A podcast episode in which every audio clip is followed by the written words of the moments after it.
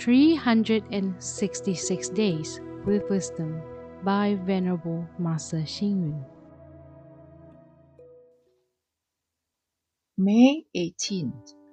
The best relationship between a mother and daughter in law is as intimate as mother and daughter.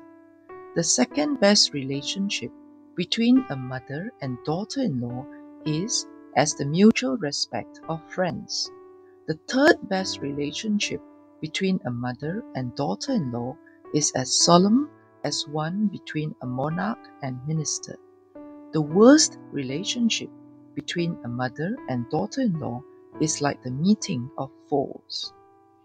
The relationship between a mother and a daughter is like owning a piece of flesh in each other's body.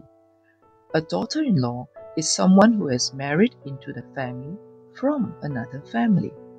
What's more, she may be seen as possessing a mother's beloved son.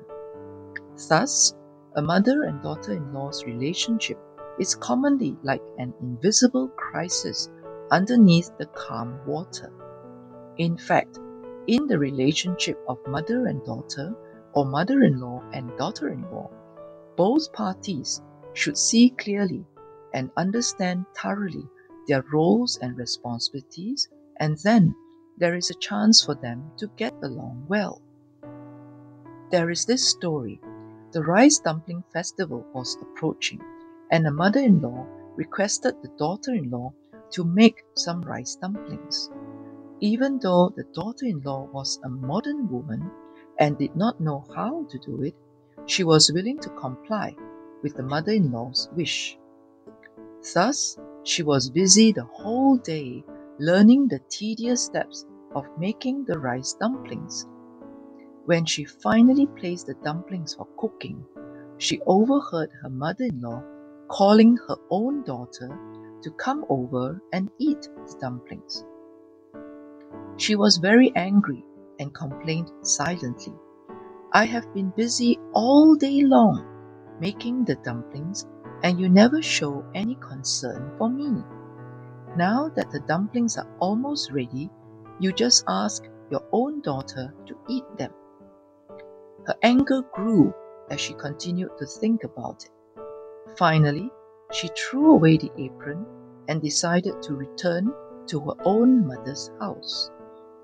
As she was about to leave the house, she received a phone call from her mother, who said to her, Dear, I have asked your sister in law to make some rice dumplings today. Come and have some dumplings. She was stunned for a while and realized that all mothers in the world are just the same. In a family, the relationship between the mother and daughter, or mother in law and daughter in law, is a sensitive one.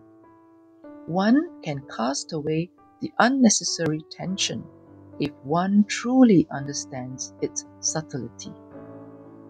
Read, reflect, and act.